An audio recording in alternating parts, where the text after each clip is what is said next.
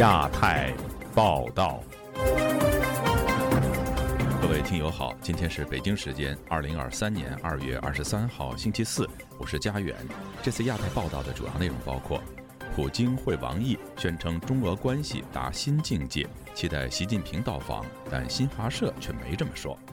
俄乌战争届满周年，习近平提出中国版的乌克兰和平方案，泽连斯基已经婉拒。上传白发运动视频遭秋后算账，新冠肺炎死者家属张海传遭逮捕。香港民主党晚宴一波三折办不成，与北京有什么关系？中共二中全会将举行，新时代中国党政机构改革方案呼之欲出。接下来就请听这次节目的详细内容。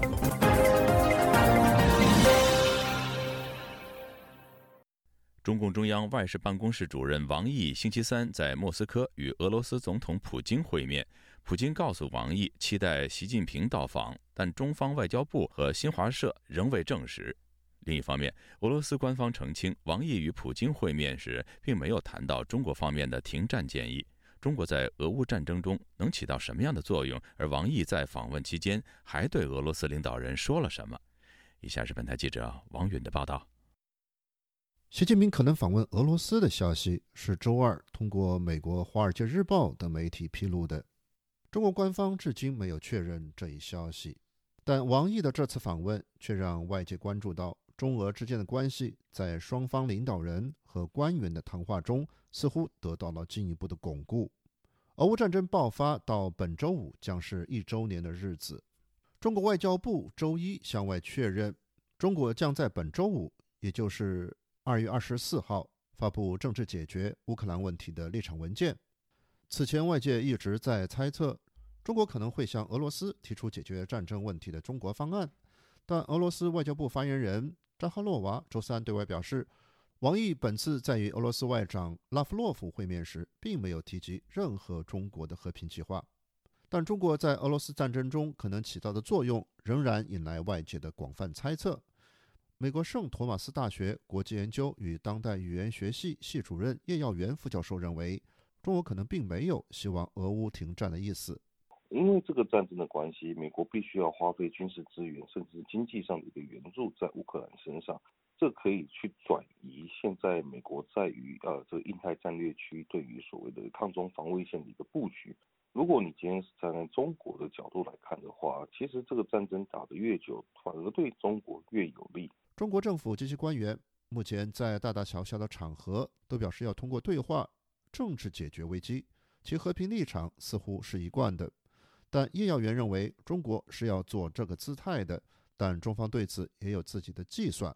中方希望战争结束的样态是俄罗斯取得一定程度的战果，而不是俄罗斯跟乌克兰这场战争打完打到现在，好像就是俄罗斯没有取得任何的一个优势之下结束这场战争。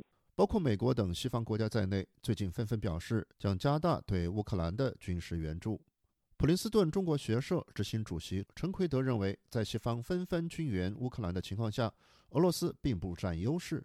目前，中国对这场战争的态度也并不清晰，没有迹象表明中国是想寻求俄乌立即停战。他说：“中共的最大恶梦就是普京失败，而且是比较快的失败。他的最好的结果是现在这种。”相持的局面，普京也不可能不会败，乌克兰也不会像开始一样的就迅速的被闪电战击败。但战争在目前的相持阶段引起外界不少担忧。去年俄乌战争爆发后不久，因为俄罗斯并没有如预期的那样取得胜利，并且遭遇败仗，曾一度有猜测，普京会不会动用核武器来奠定其在战场上的优势。而这种担忧近来似乎在上升。陈奎德分析说，俄罗斯在核弹上的态度主要是制造核威慑，而未必有真实的意图。据路透社报道，俄罗斯外长周二晚间也出来澄清，俄罗斯将继续遵守相关禁令，不会违背有关条约中规定的核武器数量的限制。自由亚洲电台王允华盛顿报道。俄罗斯入侵乌克兰将届满一周年，在台湾的乌克兰学生对中国有意协调和谈的计划抱怀疑态度。一名乌克兰学生认为，普京根本不想要真正的和平，他只是想借机重整军力。还有乌克兰学生告诉本台：“领土在，人就在，不会放弃。”作为受侵略的乌克兰人，声援台湾和所有寻求自由的人民。以下是记者夏小华发自台北的报道。乌俄开战将满周年，《华尔街日报》引述消息人士称，中国领导人习近平计划在未来几个月内访问莫斯科，推动多方和平谈判。而中共中央外事工作委员会办公室主任王毅则在慕尼黑安全会议抛出一份习近平版的俄乌和平计划。乌克兰总统泽连斯基则表示，他没有看到中方有任何正式的和平计划，他指望国际社会支持乌克兰自己的和平方案。他并表示，乌克兰的和平方案已经得到许多国家的支持，预计二十三号联合国将召开会议进行表决。泽连斯基的十点和平计划包括收复乌克兰的领土、俄罗斯军队要从乌克兰全境撤出，以及成立特别法庭起诉俄罗斯的战争罪行等等。国际特赦组织台湾分会等人权团体二十二号在莫斯科驻台北代表处前举办乌俄战争一周年记者会，与会者高喊。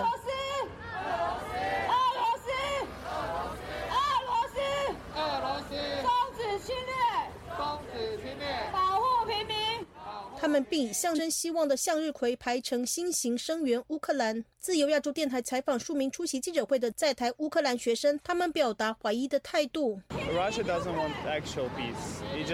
学生妮塔就指出，俄罗斯不想要真正的和平，他只是想赢得时间，以便他可以重新集结军队，然后反击。俄罗斯已经在2014年占领了我们的东部克里米亚和顿巴斯领土，没有任何和平协议能够阻止他们。他们在2022年就回来了，所以如果我们现在达成任何的和平协议，它不会持续太久。他们会重建他们的军队再来，然后在几年后再掀起下一场战争。他们永远不会停止。另一名乌克兰学生 Andrew 则说：“乌克兰没有任何的保障，我们担心俄罗斯会对那些土地上的乌克兰人民犯下更多的罪行。乌克兰将坚持下去，直到俄罗斯归还他占领的领土。” Andrew 指出，如果所谓的和平计划包括这些领土的停火和悬而未决的问题，我们不会放弃领土，因为领土在，人在，这是我们的立场。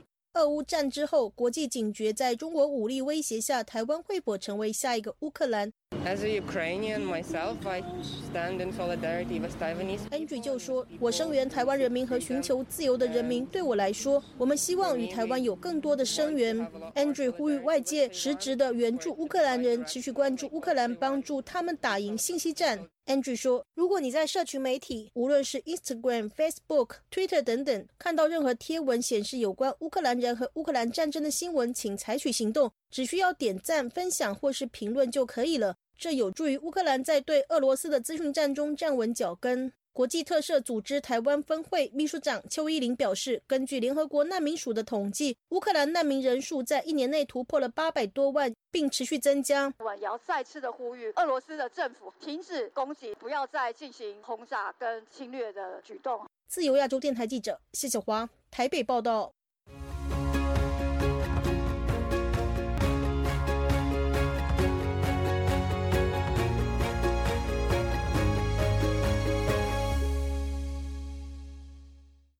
武汉居民上个星期三自发举行大规模示威，抗议当地政府的医疗新政加重了他们的负担。据当地居民披露，过去一个星期，武汉警方在各个社区排查在示威现场喊口号的抗议者。目前确认已经有五人被捕，其中就包括新冠肺炎死者家属张海。详情，请听记者古婷的报道。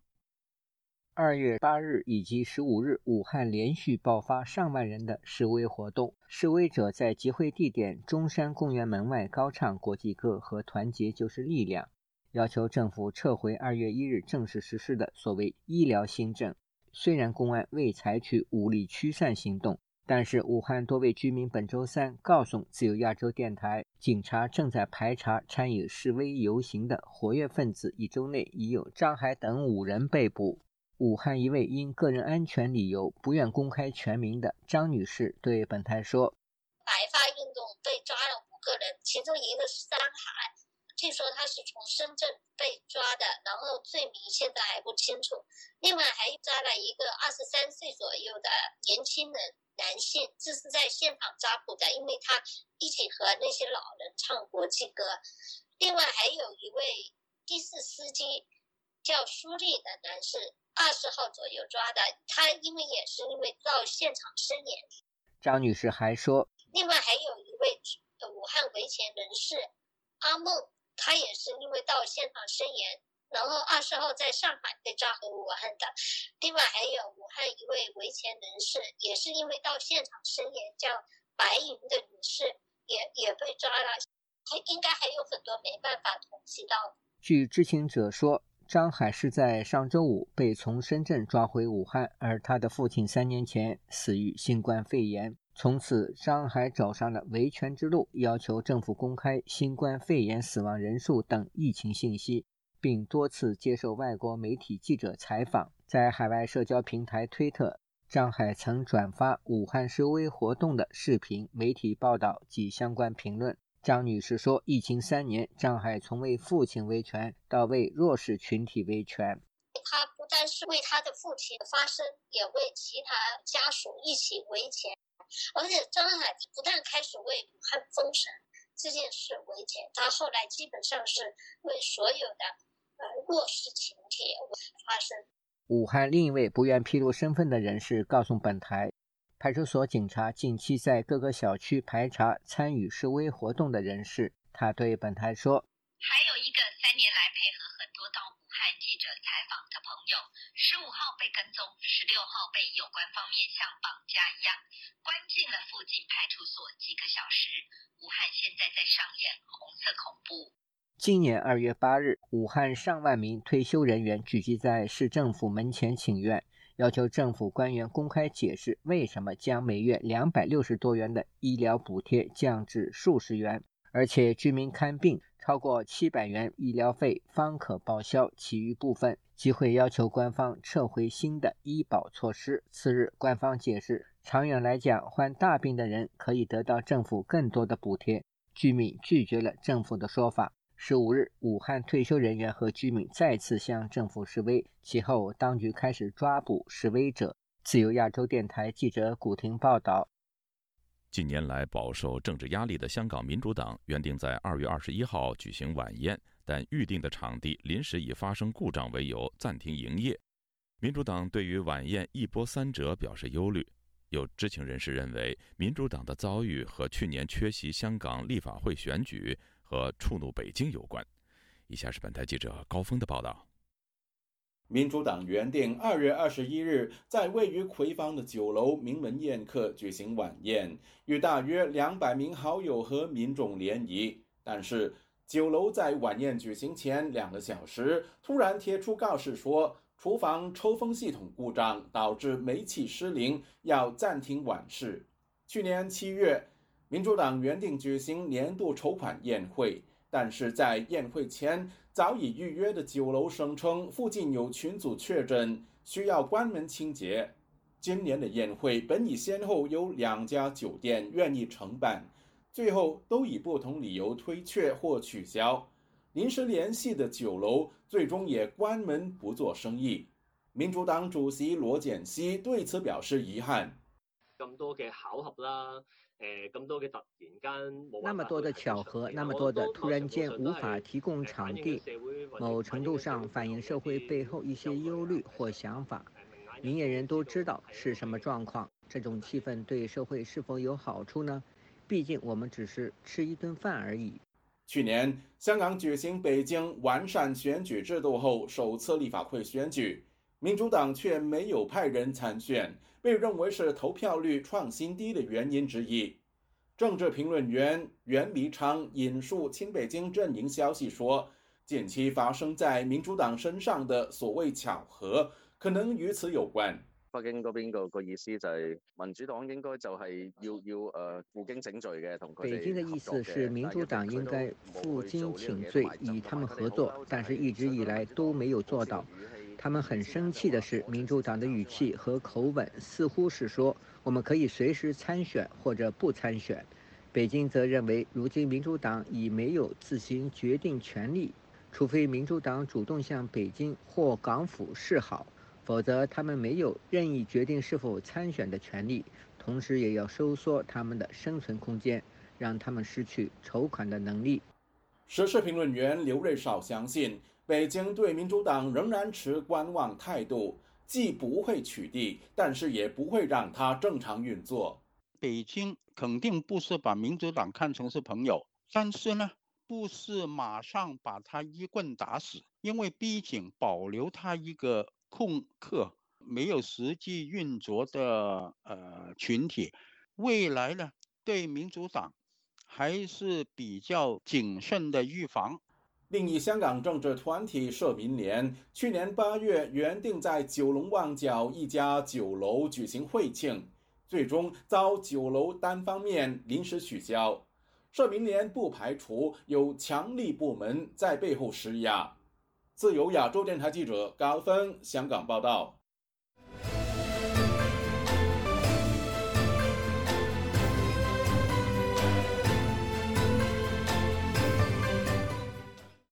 中共中央政治局本周二在北京召开会议，讨论中共党和国家机构改革方案稿，并决定二月二十六号召开中共二十届二中全会。详情，请听记者古婷的报道。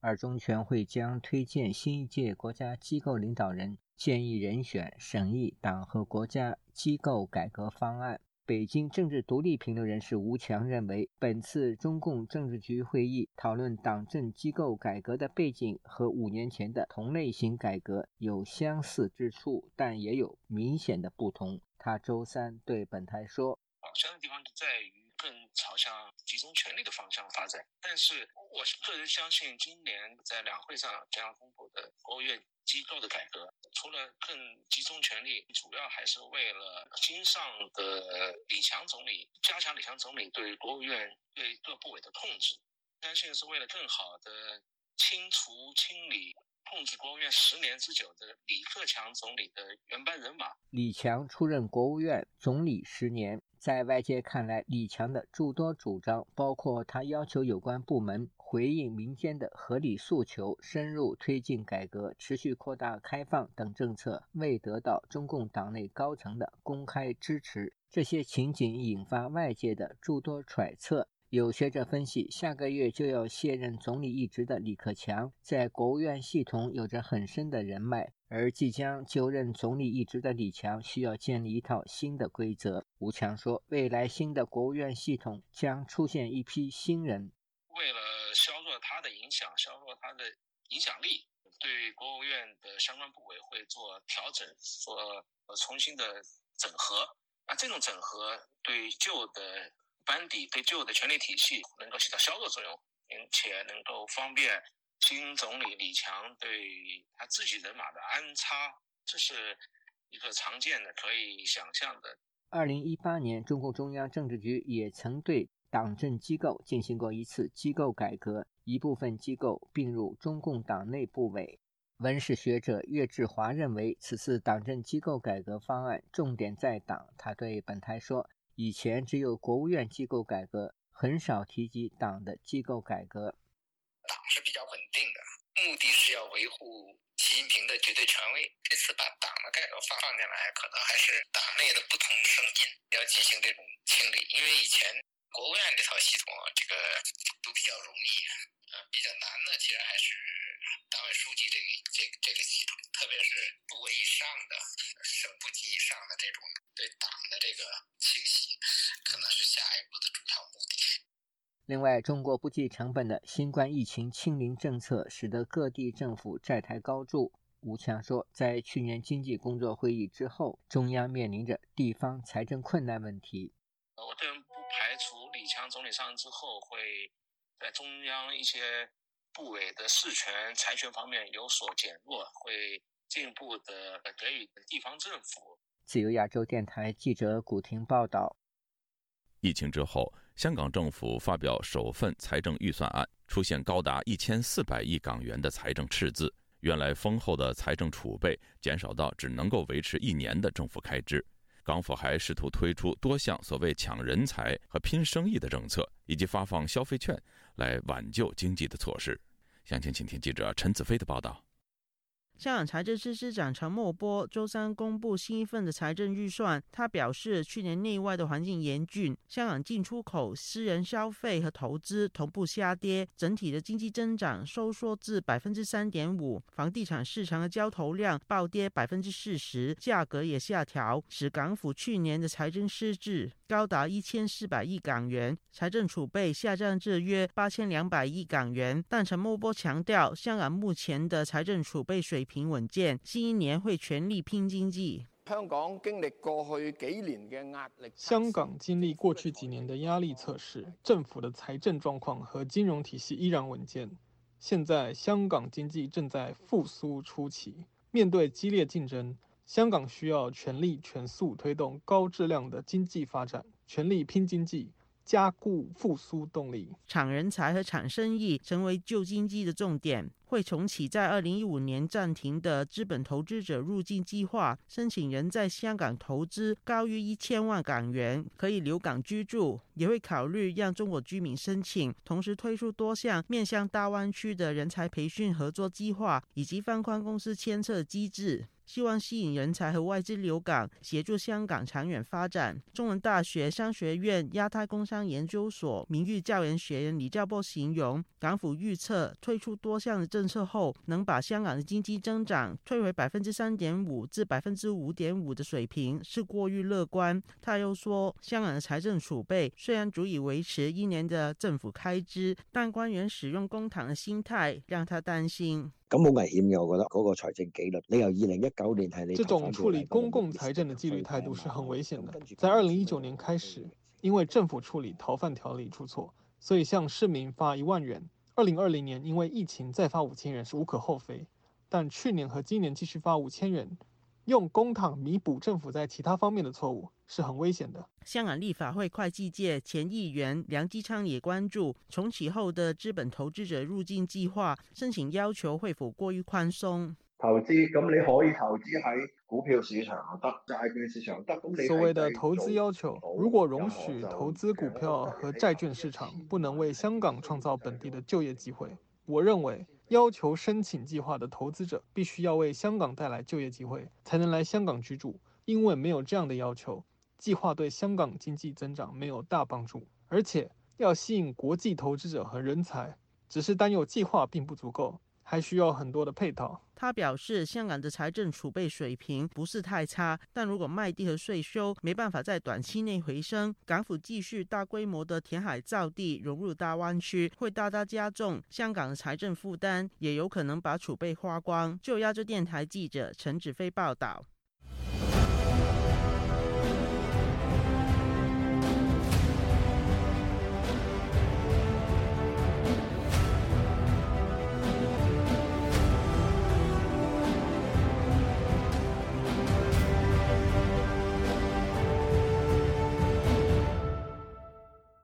台湾的中国国民党国际事务部主任黄介正在脸书披露，美国政府委托智库进行所谓台湾沦陷后的時局研究，近日出版，聚焦美国和盟国需以预防胜于治疗的避战思维。另外，学者苏子云也认为，台湾不会成为中国的夏威夷，做最坏的打算是美国的文化，而不是要放弃台湾。详情，请听记者夏小华发自台北的报道。中华战略兵棋研究协会理事长，也是现任的国民党国际事务部主任黄介正，二十一号在脸书透露，美国政府委托在夏威夷的智库太平洋论坛进行一项名为《台湾沦陷后的市局》的研究案，最近出版。黄介正二十二号接受自由亚洲电台采访指出，台湾沦陷后的市局研究案有两个想定，一个是中国大陆武力犯台，在没有外援的情况之下而被中国大陆占领。另外一个，想定是说，在世界各国啊，主要是盟国有帮助台湾的情况之下，但是仍然无法避免台湾沦陷。这项研究邀集专家从美国、澳大利亚、日本、韩国、印度、欧洲六个角度分析，如果台湾沦陷之后对各国所造成的影响，做出了十一项政策的建议，包括美国的世界领袖地位以及影响力将趋式微。另外，盟国对美国安全承诺的信心将大打折扣。而美国领导的联盟体系也将动摇，各国将采取自求多福的政策，调整对中政策。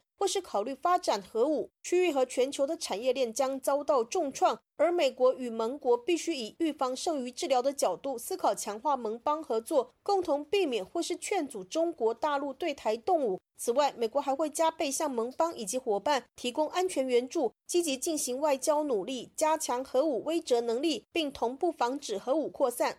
黄介正提到，二零二二年美国一系列对台海危机兵棋推演，都是以开战日，也就是 D-Day 作为想定。台湾内部不少人会解读为中国大陆不是不会打，而是什么时候打，导致台湾人是否在潜意识里接受了想象中台海必有一战的另类认知战。黄介正说：“我个人认为，台湾和周边的国家可以做的兵棋推演，应该是低减三十、低减五十、低减九十。”或者是更长时间。换一句话说，兵棋推演可以推演台海开战以后各国要怎么做，也可以更好的去推演各国如何合作，而让北京不会使用军事手段来解决两岸的政治分歧。所谓低减、低减三十、低减五十、低减九十，也就是在开战前三十天、开战前五十天、开战前九十天，或是更长的时间。黄介正主张，台湾应该站稳以台湾安全利益为优先的基本立场，要有让台海打不起来的主动作为。对台湾而言，最大利益是避免台湾沦于战火，将台湾沦陷后转变为台湾可避战的思考。将外国偏好的开战日想定转变为联盟避战想定的兵棋推演。